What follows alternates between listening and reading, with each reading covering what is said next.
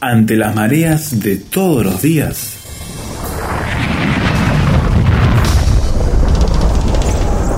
Llegamos a tierra firme.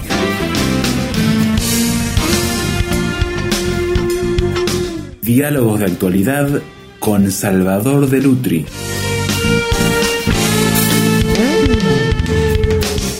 Estamos hablando con Salvador de Lutri sobre la influencia del cristianismo en el arte y cómo desde sus mismos comienzos comenzó en forma clara y pertinente a mostrar un mensaje diferente a la cultura greco-romana. Salvador, al darte la bienvenida a este espacio nuevamente, estuvimos hablando de los primeros tres, cuatro siglos de eh, la manera en que los cristianos se expresaban, ¿verdad? Claro, hasta el tercer siglo fue muy parejo todo y en el cuarto siglo el cristianismo sufre una, un cambio sustancial. Hasta ese momento los cristianos eran perseguidos, marginados. En el siglo eh, cuarto se oficializa el cristianismo. Primero se le da la, el, permiso se, se lo, entra dentro de la tolerancia, ¿no? Lo toleran y después se lo oficializa. Es todo un proceso esto. Al principio, bueno, no, no los perseguimos más y después se oficializa. Eso hace que surja hasta una teología oficial, ¿no? Este, porque cómo hacemos ahora mm, Para en, la parte escatológica. Bueno, este Constantino es el enviado de Dios para todo esto, ¿no? Este, y la, la historia de Eusebio es una historia eh, pro este, oficial, ¿no cierto? Pro imperio. Pero esto también trae un impacto tremendo en el arte, ¿no? Y ahí empiezan, este, las, por ejemplo, las nosotros vamos a, a, las primeras, a las grandes catedrales europeas y nos encontramos con que en el ábside, allá arriba, ¿no? Está la figura del Cristo, el Pantocrator, Señor del universo, Cristo con el mundo en la mano y el mundo con la cruz arriba, o Cristo bendiciendo al público, unos Cristos que son tremendos y son eh, realmente eh, intimidatorios, por así decirlo. Estos son producto claro del siglo IV, entonces. Sí, sí, digamos que ahí nace, se va a producir después, ¿no es cierto? Este, estamos hablando del arte que viene después, hasta que llegamos a la Reforma. Ese arte es un arte que va variando constantemente y va mostrando otra cosa. Yo entré, por ejemplo, a la, a la Catedral de Monreale en Sicilia, la de Cefalú también en Sicilia, y, y esas eh, tienen allá arriba ese Cristo este, tremendo. En la de Cefalú, sobre todo, llegué, llegamos con, con mi esposo un día que, que había, no había gente, la estaba vacía, este, estaba abierta pero estaba vacía y entonces entramos allí y nos sentamos en, en, los bancos de atrás y uno sentía la presencia de ese Cristo eh, grande, de ese, de ese, de esa, de esos ojos que me estaban observando desde allí, ¿no? Y yo creo que esa es la impresión que se quiere dar, ¿no? Eh, el, el, imperio va a tener que apoyarse en, en, en la, en la religión. Y en la religión entonces cómo hacemos y están haciendo detrás de eso el hecho de los reyes por derecho divino, ¿no? Es decir, eh, eh, pórtense bien, porque miren que el que está allá arriba está apoyando al, al, mandamás que tenemos abajo, ¿no es cierto? Y entonces allí aparece otro Cristo, un Cristo totalmente diferente al Cristo que uno, que uno conoce, es un Cristo lejano. Eh, la sensación que da es que ese Cristo está lejos nuestro. Y yo creo que estos son los énfasis, porque es verdad que el Señor es Señor del universo y es verdad que Jesús también está cerca de nosotros. Pero el arte muestra los énfasis que está haciendo en ese momento la cultura y en los énfasis que está haciendo la época. Antes de de Constantino, el imperio era pagano y Cristo estaba con su pueblo eh, y destruía el reino de Satanás, no vencía sobre eso y establecía su reino. Eh, después de Constantino el cristianismo se oficializa. ¿Cómo seguir con la misma teología? No se puede seguir con la misma teología. Eh, la teología oficial dice Cristo levantó a Constantino para establecer su reino y Constantino es el ungido, ¿no? Quiere decir que ahí empieza ya el arte bizantino, desde el siglo V hasta el siglo XII, y el arte imperial. ¿Cuál es la característica de este arte? Bueno, los dorados. Es decir, lo que muestran siempre es la figura que está en el cielo. Ya deja, no, no aparece la naturaleza. A nivel de hombre. Sí, aparece el fondo dorado, es constante, ¿no? Y las figuras coaguladas, ¿no? Coagulada, ¿qué quiere decir? Que no, uno nota de que son símbolos de, de la persona, pero no, no hay naturalismo allí, ¿no?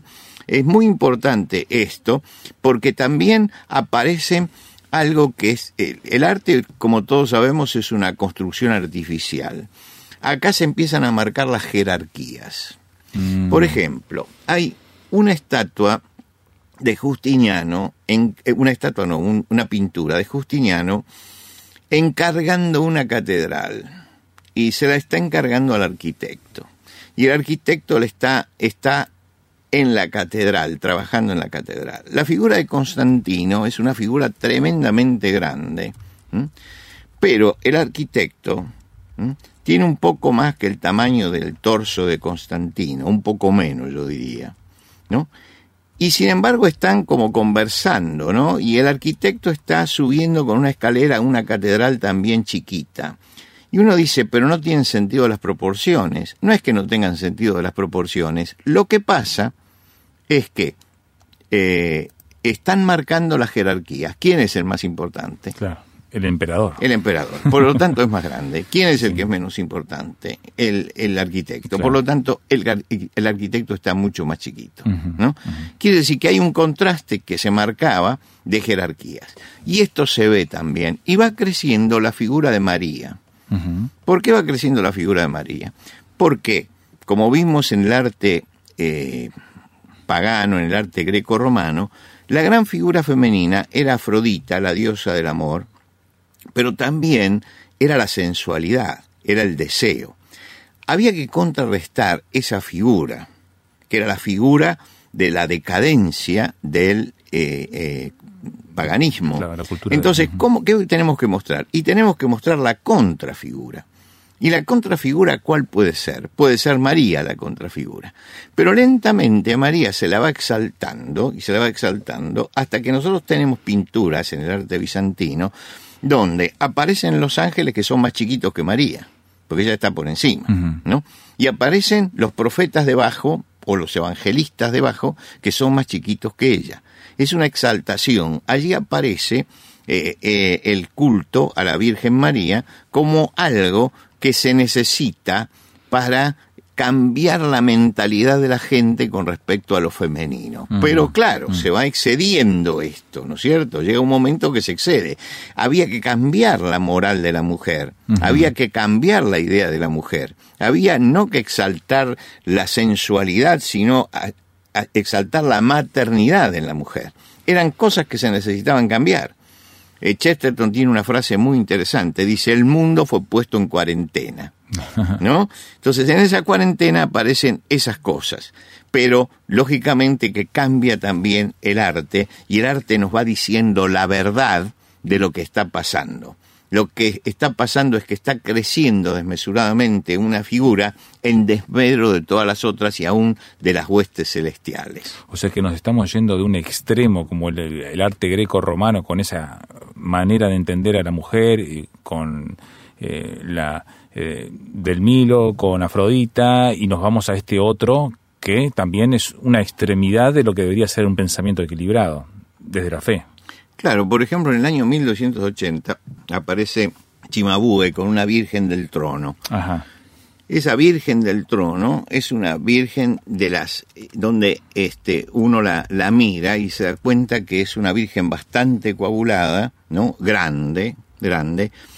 Y paralelamente, en el año 1310, 30 años después, aparece el Giotto. Y Giotto ya empieza a aflojar las figuras. Ajá. ¿Por qué? porque en 1310 nos estamos acercando al Renacimiento. Claro. El Renacimiento comienza primero en Italia, por lo menos 100 años antes que en, otras partes. Y específicamente. Y entonces, específicamente, claro, y entonces el Giotto aparece con sus pinturas y la pintura del Giotto es, es importante porque es la pintura de la transición. El Giotto empieza a hacer que los personajes dejen de estar en el cielo arriba y bajen a la tierra. Y en esto tiene mucha importancia Francisco de Asís y su prédica, porque la prédica de Francisco de Asís, que era un intento reformador por moralizar a la iglesia, cuando hablamos de reforma creo que comentamos que hay dos tipos de reformadores, los que, los que iban directamente al nudo, que era la doctrina, y los otros que intentaban reformar la moral. Eh, una de las cosas que intenta Francisco de Asís es que se vea la realidad de la naturaleza, porque se da cuenta que la influencia del pasado hizo que el hombre mirara tanto para arriba, tanto los dorados, esto lo, lo dice todo el arte anterior, que se ha olvidado de los, de los verdes y se ha olvidado de la naturaleza. Y entonces ahora llega la naturaleza nuevamente y la naturaleza se pone en primer lugar. Y esa naturaleza que, se, que empieza a nacer y empieza a ser importante, sus primeras manifestaciones aparecen en el Giotto, cuando el Giotto empieza a, a, darle humanidad a las figuras. Lo que había pasado era que las habían sacado de la realidad y las habían traído a lo, eh, a, lo místico. Ahora, el Giotto le cuesta hacer esto. Le cuesta porque él está en una etapa de transición. Pero hay una obra del Giotto muy importante que es eh, la adoración de los magos, ¿no? Entonces está la Virgen María con los magos delante, ¿no? Todos centrados en el niño. Detrás están los camellos y hasta ahí más o menos estamos en lo tradicional. Pero si uno mira bien la imagen, hay un cuidador de los camellos que está mirando a uno de los camellos y que está ajeno a la adoración de los magos y ajeno al niño ocupado en su trabajo. Cambia el foco de este atención. Este cambió el foco de atención, está atendiendo, este es humano. ¿Me explico? Los otros, los otros no son, parece que no son humanos, porque todos los personajes tienen un centro y van hacia allí. Este es absolutamente humano. Y yo creo que ese es uno de los cambios que se produce en el arte en ese momento, que sobra justamente del Giotto.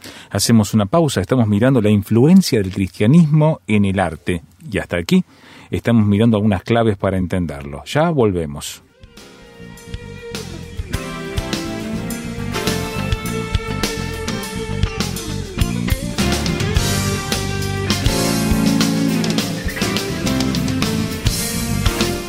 Vuelva a escuchar estas conversaciones y otros temas con Salvador de Lutri en Tierra Firme.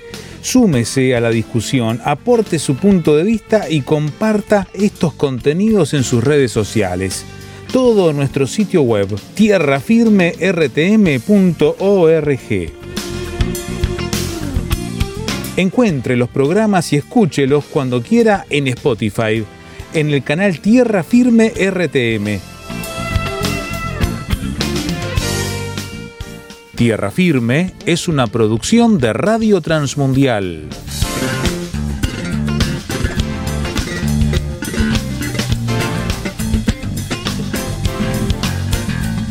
Estamos mirando la influencia del cristianismo en el arte y antes de la pausa estabas marcando un pequeño detalle en una pintura del Giotto en que muestra el centro de atención, cómo va variando y cómo va influyendo otra concepción de cómo transmitir la fe y la percepción que había en el artista de lo que ocurría socialmente.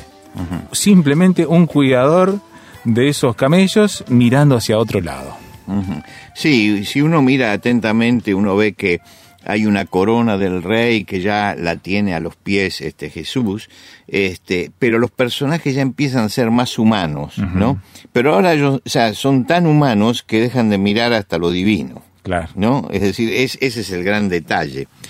Es interesante porque el Giotto tiene muchísimas pinturas y una de las cosas que hizo el Giotto es pintar la capilla de eh, la iglesia de Francisco de Asís, ¿no? Esa capilla la decoró toda él, hizo toda la historia de, Francisco de Asís en, toda, en las paredes de esa capilla, lo que quiere decir que hay una serie de cuadros que uno los puede seguir como se seguiría una historieta, ¿no? Lo que pasa que cada uno de esos, de esos frescos que están allí eh, pintan una cosa un episodio diferente en la vida de, de Francisco. De Francisco. Y ahí uno puede analizar en cada uno de esos, de esos frescos de la capilla, puede ir analizando eh, con mucho cuidado eh, cómo Giotto está luchando eh, interiormente entre la concepción antigua y una nueva concepción, ¿no? De pronto hay cosas que uno dice, esto es la concepción antigua del arte por los tamaños en algunos casos, ¿no es cierto? Y en otros eh, uno se da cuenta que estamos ya entrando al renacimiento. Es como si presentara un escalón que es muy importante, al volver a humanizar a, las figuras y al volver a complementar lo divino con lo humano, ¿no? Podemos tener lo divino, pero tenemos que tener también lo humano. Creo que ese es un cambio que uno tiene que valorar mucho porque es la forma de traer nuevamente el cristianismo cerca de las personas, ¿no? Hasta ese momento uno puede mirar algunas obras anteriores y puede encontrar, sí, algún detalle simbólico. Porque estos fueron momentos muy simbólicos, ¿no? Donde había símbolos. Entonces, de pronto aparece por allí, cerca de la Virgen, un lirio. Mm. Y ese lirio está cortado, ¿no es cierto? Pero está allí. Es la virginidad, porque el lirio era el símbolo de la virginidad. Pero realmente la naturaleza, con mucha fuerza, va a aparecer después en el Renacimiento, donde el fondo ya no va a ser el cielo, sino el fondo va a ser la tierra. Aunque va a tener otros problemas el Renacimiento, pero ya eh, estamos trayendo a las personas acá, eh, estamos trayendo a nuestro tiempo, ¿no? Y esto es muy importante y yo creo que hay que darle el mérito al yo todo lo que hizo, que fue la bisagra, que fue el momento de transición. El cristianismo es una fe que tiene que ver con la trascendencia, que tiene que ver con el cielo, ¿no es cierto? Que tiene que ver con la esperanza ultraterrena. ¿Por qué poner dorados en el cielo? Bueno, porque el, el, oro es el metal incorruptible. Entonces, cuando estamos en un sistema simbólico, lo que eh, representa lo incorruptible del cielo es el oro, por eso había dorados, ¿no? Entonces, el cielo es dorado, tiene esos incorruptibles, pero los hombres están sobre la tierra, ¿no? Y la tierra tiene otra realidad que es mucho más, eh, mucho más eh, a, a la altura del hombre, mucho más valga la redundancia, la tierra tiene una realidad que es terrena, no es celestial. Y lo que va llegando al arte es esa realidad terrena. Y tenemos que entender la fe cristiana encarnada siempre en hombres y mujeres con defectos y con problemas. Eh, nosotros a veces pensamos en los hombres y los dividimos en dos partes. Por un lado están los santos, ¿no? Y los santos están con su aureola fuera de la realidad y fuera del mundo. Y eh, y por otro lado están los, los hombres reales. Resulta que eso que nosotros llamamos los santos fueron hombres reales también, que vivían acá abajo y que tenían todos problemas. Yo digo, no, no no tengamos santos, tengamos hombres. Hombres reales. Porque a veces nos hace mal mirar a ciertas figuras cuya perfección se la pinta como tan grande que son inalcanzables. Entonces yo quiero encontrarme con hombres que puedan servirme de ejemplo, que yo pueda alcanzar. No que me frustren diciendo yo nunca voy a poder llegar a hacer eso, sino que me convoquen diciendo yo puedo llegar a eso porque este hombre también tuvo defectos, porque este hombre también vivió en la tierra, porque también vivió los azares del mundo. Yo creo que lo, lo que sacó el arte bizantino es eso de entender la fe como terrena. Yo miro a la Virgen bizantina y está viviendo en otro mundo que no es el mundo de acá. ¿No? Y, y lo que lo que yo quiero es ver a alguien que esté viviendo en el mundo de acá, que esté viviendo aquí, que esté viviendo las realidades cotidianas que todos tenemos que vivir. Porque si bien el cristianismo habla del cielo y está mirando al cielo como una meta, el cristianismo tiene mucho que decir a los hombres que estamos sobre la tierra, que seguimos siendo pecadores, que seguimos luchando con el pecado, que seguimos siendo terrenales, pero que aspiramos al cielo, ¿no? Que es, lo que Cristo nos lleva a, allí donde, bueno, llegaremos a los grandes dorados. Por otro lado, este, los, los dorados salen del Apocalipsis, ¿no es cierto? El Apocalipsis dice calles de oro, el cielo. Mar de cristal. Pero hay que entender que una calle de oro y un mar de cristal, sobre todo un mar de cristal, si yo lo literalizo, es lo más aburrido del mundo. Sí, son, ¿no? en términos lo, que allí hay es, es una cantidad de símbolos, ¿no? Imaginemos un mar que sea de cristal ese mar no puede moverse, ese mar está eh, congelado en el cristal. Siempre voy a tener el mismo paisaje. La grandeza del mar está en sus cambios. Lo que pasa es que ahí se está usando un símbolo. ¿No? Está usando un símbolo de calles de oro para decir hay eh, una, una limpieza y una santidad perfecta en ese lugar. Y muchas veces eso simbólico baja al arte, pero muchas veces eso no es interpretado como debe ser interpretado. Y eso fue lo que pasó durante esa época. Los santos estaban en una esfera tan grande que no aspiremos a ser santos. Este, eh, Nunca llegaremos. Aceptemos que somos pecadores y no nos preocupemos por lo otro porque eso no es para nosotros. Y creo que con el arte bizantino pasa eso. Y lo que pasa con, con Giotto es que me empieza a mostrar que no, que está hecho de hombres. Y a medida que Giotto va evolucionando en su, en su pintura, me va mostrando más, cada vez más, la cercanía de, de, de lo humano a los temas que tienen que ver con la fe. Gran desafío, entonces. ¿Cómo nos acercamos nosotros a la fe? ¿Con esa distancia o con esa cercanía? Es lo que el oyente tiene que preguntarse también al mirar la historia de la influencia del cristianismo en el arte. Seguiremos en el próximo mirando otros enfoques. Seguimos en el próximo programa.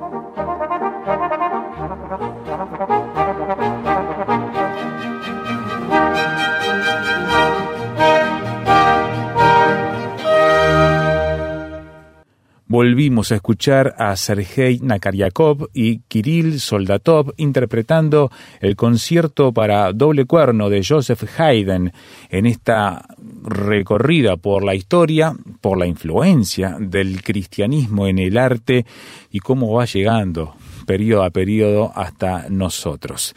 Necesitamos ahora saber su opinión de lo que ha escuchado en esta charla con Salvador de Lutri. Puede hacerlo por SMS o WhatsApp a este número, signo de más 598 91 610 610 audio o texto, como prefiera. Va de vuelta el número, signo de más 598 91 610 610 en internet tierrafirmertm.org Allí podrá escuchar el audio, podrá descargarlo, podrá opinar y compartirlo. Tierrafirmertm.org y acceder a toda la biblioteca digital del programa, la conexión a las redes sociales y ponerse a punto con toda la comunidad que intercambiará opiniones con usted. Tierrafirmertm.org. También escúchenos y síganos en Spotify, donde estamos subiendo también con el nombre de Tierra Firme de RTM el canal que también también tiene nuestros audios en ese formato. Todo puede encontrarlo a partir de nuestro sitio web tierrafirmertm.org. También le esperamos aquí mismo la próxima edición cuando anunciemos una vez más. Tierra firme.